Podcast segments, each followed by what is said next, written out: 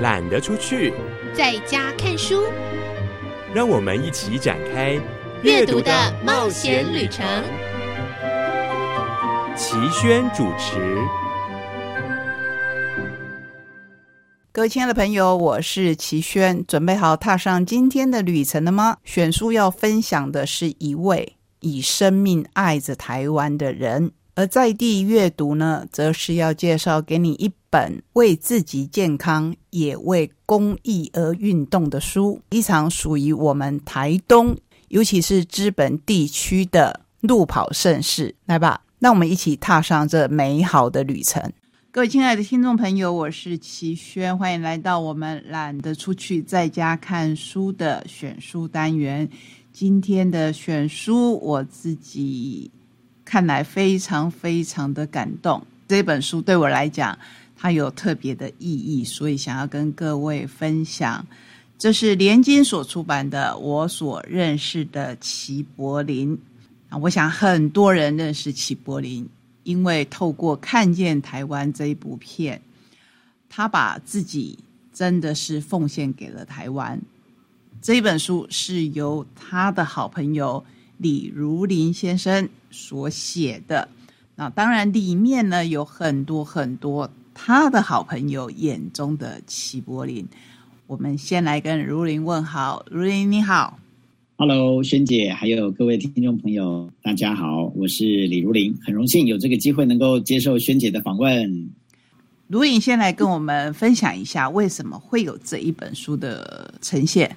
好，这本书哇，这起心动念，我觉得其实萱姐跟齐家人也都非常熟，那时候齐大哥刚走没多久。其实有一些家人、好朋友就在讨论说，是不是要把齐大哥的一些故事给收集起来？那甚至会希望能够出版。但是那个时候只是希望在亲朋好友之间，我们留这一本纪念而已，没有想要出版。所以这个起心动念就好久好久好久，一直到疫情的期间，因为疫情已经长达两三年，那个时候又跟齐家人意林这边聊了一下，那意林也很希望说。能够把这本书复制，所以我就很认真的，就像刚才萱姐您提到的，呃，其实我们访问了大概三十多位齐大哥的好朋友，所以不是我一个人所认识的齐柏林，而是三十多位，也包括他的家人所认识的齐柏林。我们终于在今年的七月间让这本书出版了。所以刚才呃萱姐也提到了，这是由联经出版社，其实这并不在他们今年的出版计划当中，但是。在一二月的时候，跟联经出版社一碰面，那他们非常感动，也很希望这本书就能够在今年，也就是二零二三年，是看见台湾上映十周年的今年能够出版。是十周年是一个深具寓意的日子。参加的时候，我们的心情都是有一点，就像这一部电影一样，我们会有很。美丽的心情，因为想起跟他共度的美好时光。可是我们当然永远永远会有一丝的哀愁，因为他离开了我们。说离开呢，其实刚才如林说到一个，对我来讲是一个重点，就说我跟齐家人也很熟。其实呢，我算是比较特殊的，我觉得我是一个来不及跟齐柏林有比较深入交往的人。就是我们刚开始有联系，刚开始有联络，不久以后他就回到天上去了。所以我也透过这一本书，可能看到了我之前还来不及认识的齐柏林。也因为这样子，我觉得这本书相当相当的重要。谢谢如林留下了这么美好的记录。其实也非常感谢他的好朋友，有这么多位好朋友，我们在聊天的过程当中。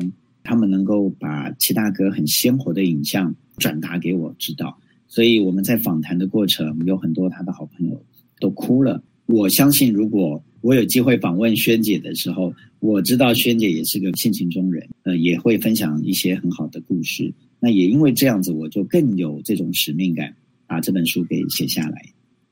是这本书，我不只看一次啊，从接到开始，当然还是要跟如林。我觉得有一点抱歉的是，我没有办法在第一时间，因为我们节目的时间有限，所以我没有办法在第一时间就马上介绍这一本书，而且我必须要先读过，才可以跟卢林有更深入的对谈。我觉得你一开始的观点就很好，你告诉大家说，你跟他的三十几个朋友，甚至包含他的家人都聊。可是这一段过程，你不能一一把这些朋友写出来。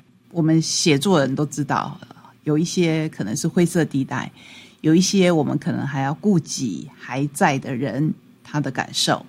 所以在这个写作的过程当中，我觉得卢林是很辛苦的，因为你必须考虑到的不只是很直接的把你的感受写出来而已，你还要顾虑到很多人的感受。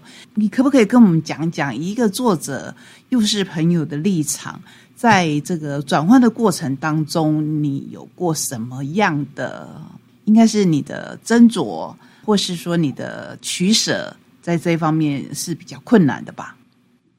嗯，我觉得萱姐真的是文人，真的是作家。为什么？因为从头到尾，我接受访谈的过程中，很少有主持人问我这么深入的问题，因为他们都只会问我齐大哥的故事跟这本书的内容，哪一个章节谈什么故事，如此而已。但确实，做一个作者不容易的地方，就是把。所有人告诉你的故事，你要怎么样的去筛选？尤其刚才萱姐提到的，有很多人现在都还在。我为什么这样说？因为齐大哥的朋友非常清楚的知道齐大哥遭受到什么样的冷嘲热讽，尤其是在资金短缺的时候。是，所以这本书里面有提到几个故事，就是他去跟人家争取赞助，然后很多大老板，现在这些大老板都还在台面上。但我怎么可能把它点名出来？这些大老板就是说，那你赚钱了之后，你要分我多少？你会预期他可以回收多少？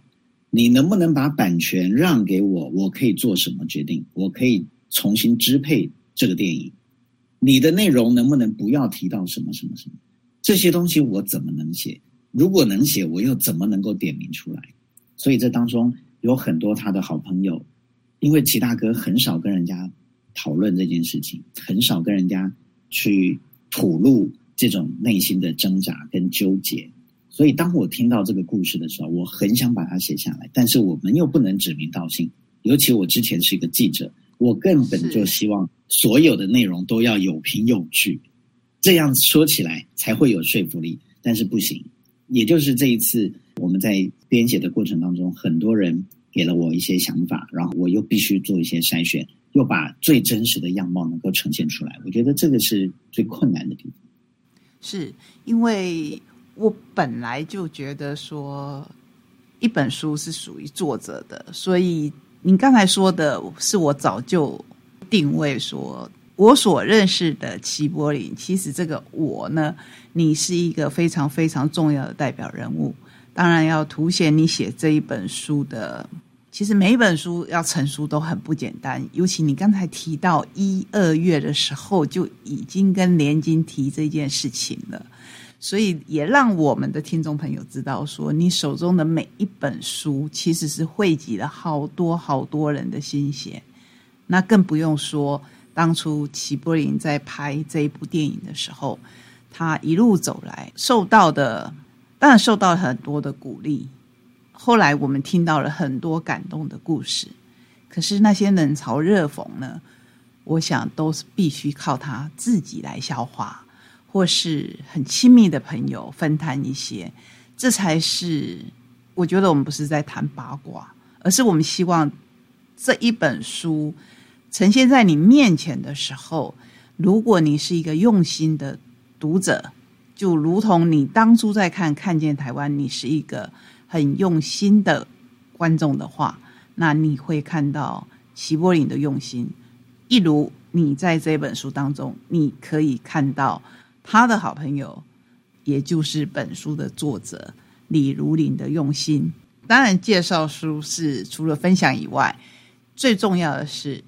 希望大家可以支持这一本书，更认识齐柏林，更认识他为他的梦想付出了多少，还有旁边有多少朋友，尤其是他家人的支持。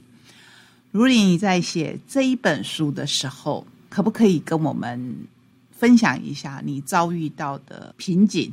一开始就是疫情，其实这个疫情让大家呃实体见面的机会变得很少。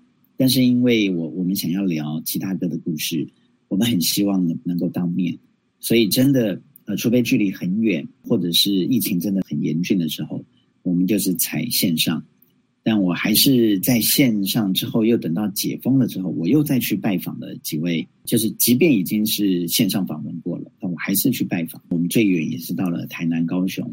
那确实因为齐大哥的朋友非常多，每一位都能够把齐大哥的故事讲得活灵活现的。一开始萱姐提到了看见台湾十周年，那大家大概也都只是知道齐柏林是看见台湾的导演，但或许不知道，呃，是什么成就了齐柏林。有多少的故事是他不为外人所知的？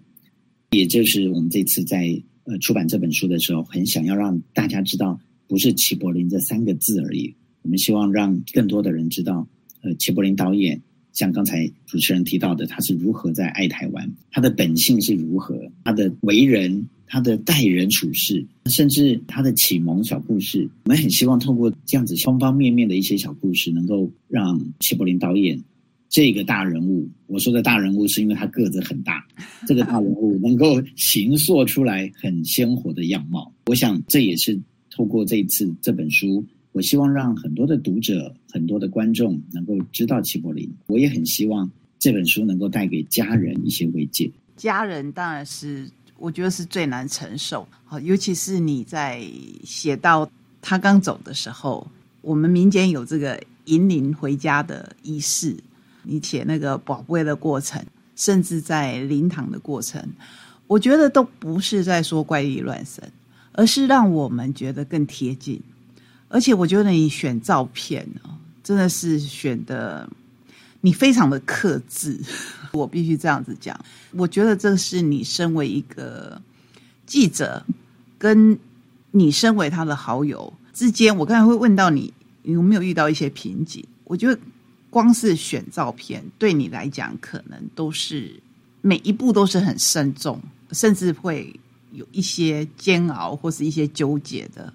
因为我们很多人看到小玉跟庭环把爸爸的灵柩，不管是送上飞机或是迎下飞机的时候，那个画面真的是非常非常的催泪。可是你用了一张很远景的照片。我相信你手中照片已经是太多太多了。如果这是一本要我们用“撒狗血”这个字眼来讲好了，你有太多其他的选择。呃，嗯，我我想回应一下，我觉得我要非常谢谢萱姐有注意到这个细节。我觉得这也是一般我在受访的过程中不会有人提到的，但我很乐意在这边做一些分享。尤其是第一章意外发生的时候，其实我手边有很多运输安全委员会，那个时候叫做飞安会提供的照片，我非常感谢他们提供了很多的当下的第一时间的意外现场的照片。但我仍然选用了不那么洒狗血，我仍然选用了希望我也能够很客观的去表述一个事件。我在第一章的意外里面并没有提到飞机意外发生的原因。而是意外发生的经过，所以我会用太煽情的方式。如果我是一个他的好朋友，我我似乎更应该要煽情一点。但我们又是记者的训练，所以我又更希望能够抽离一点。我觉得这个是在写作的过程当中也很煎熬的一部分。那最后一章提到临别的天空，我想主持人这边提到的就是他坐 C 幺三洞回来这段故事也非常感人。但就如同萱姐刚刚您提到的。我手边也很多家人的照片，捧着他的遗照，捧着他的骨灰，然后推着遗体这些照片。但是我们能用吗？我到底想要传达给读者的内容是什么？是一个很伤心的过往，还是我要让齐大哥的后世、身后之事能够变得更庄严，让人尊敬？所以我使用了一个 C 幺山洞的比较远景，然后一个空军的军人为他致敬。但这张照片我也找了国军国防部，然后空军司令部、军文社、青年日报，哇，选了半天，我觉得就是这一张了。我我很希望能够传达的也是像刚才萱姐提到的，我们需要有一点克制，我们不希望太煽情。我们希望让读者在看到这张照片的时候是是有一种肃然的感觉，而不是让人家觉得很八卦、很很煽情。如果读者、听众朋友感兴趣的话，可以看看我们每一张照片也都做精心的选择，然后也跟齐柏林基金会这边有很好的沟通，所以他们也愿意授权给我们使用。在这里面呢，其实提到很多很多支持齐柏林的人，我们也可以说，就是支持看见台湾这一部片可以呈现在我们眼前，是非常不容易的一件事情。这个辛苦啊、艰难啊，不足为外人道的太多太多了。我想，如林一定可以同意我，这样的书其实一本当然是不够的，甚至你再写两本、三本。乃至十本可能都不够，对一个作者兼朋友来讲。但你，我觉得你割舍的部分，或者说，不管是你没有办法，或是说一本书的容量有限，不管是出于哪一个原因，我希望一般的读者可以像看看见台湾一样，你看到的是有一些实景，可是你看不到的，那就要请你用心去体会。呃，如同。我觉得这一本书没有说出来的可能更多更多一样。卢岭有没有最想要跟我们分享的？是因为我们在初稿的时候，我交出去大概有十万字。从您刚刚提到的，我们最后删减了，变变成七万多字，三万多字的故事，好像就真的不太适合，因为其中也包括太私密的，呃，也有一些太针对性的，都最后都被舍弃了。联经出版社那边有跟我提到说，哇，有些私密。我说的私密，并不是他跟家人什么多亲密的东西，而是呃，他跟他的好朋友聊的这些过程当中，有些东西私密到我们是不是应该要去求证？是不是这样子写，是不是太有针对性？一看就知道在讲的是谁。所以我们已经尽量淡化。那但是还有一些东西，出版社就会跟我讲说，哦，这个好像感觉你好像是睡在他旁边，让他听到了这个故事，但我本身没有。而是听到人家的转述，那他们就觉得这样子好像有点不太负责任。但是我也非常理解，如果我要把告诉我的这个人讲出来的话，那我对他就是有点没有保护到了。一个是这个，二个就是刚才一开始提到的，对他的一些讥讽或者是不以为然、嗤之以鼻的这些态度，还有更多的。但是更多的我也做了一些割舍，出版社也觉得这样子可能会比较安全。那个安全是对于现在的齐柏林基金会，对于齐柏林的家人以及齐柏林的形象，可能都会安全一点，所以我们也做了割舍。那刚才呃，萱姐您提到的未来出更多的书，确实出版社也有提到。我们认为，其实我们很寄望于齐廷环，就是 齐大哥的儿子，其实他也有很多近距离的观察，而是我们所不知道的，尤其是跟家人相处的这一块。所以我们也很期待说啊，未来是不是真的有可能把。齐柏林导演的一些生前的故事，更能够详尽的把它收集起来。这本书今天能够问世，其实它的封面 好，让作者来提。好，这个封面我们一开始本来是用他的一个摄影作品，但是我们经过讨论之后，觉得这本书并不是他的摄影集，不是他的作品集，而是希望能够缅怀这个人。所以哇，几经思索，最后。我突然想到，就是六年前的那一场告别式当中，小玉，小玉就是齐柏林导演的女儿，手绘了一张齐柏林导演的肖像。我就问了小玉说：“哎，小玉，你还记不记得你有手绘爸爸的肖像？”他说：“记得，原档他已经忘了在哪里，他就有时候放在脸书，有时候放在那个 Line 上面，但是他要找原档，原档找了很久，他说找到了，哇！我们一看，非常喜欢，非常感动。”所以这本书的封面就是用了齐小玉他手绘齐柏林导演的肖像。出版了之后，我也拿给了齐柏林导演的妈妈齐妈妈看。哇，齐妈妈一看到封面，连书都没有翻，就一直哭，一直哭，哭了大概三四分钟，一直抱着我哭。哇，非常感人。我也觉得，我就像刚才一开始讲的，我这本书我也献给齐家人。我们非常谢谢汝林帮我们。写出了这一本书，其实很多很多很多的朋友，不管是直接认识他的、很熟的，或是只是从看见台湾知道齐柏林导演的，我们从这一本书当中可以看到一个更真实的齐柏林。跟我们一样，也会生气，也会沮丧。可是最重要的是，在生气、在沮丧、在灰心之后，是不是可以跟他一样再站起来，打起精神来，再飞上天空，为我们留下了这么珍贵的看见台湾？同样的，也谢谢鲁林为我们留下了这一本这么珍贵的书。还是期待您的下一部作品，不管是不是跟齐柏林有关。谢谢你，谢谢萱姐，谢谢各位听众朋友，期待各位在透过这本书能够认识齐柏林导演。谢谢。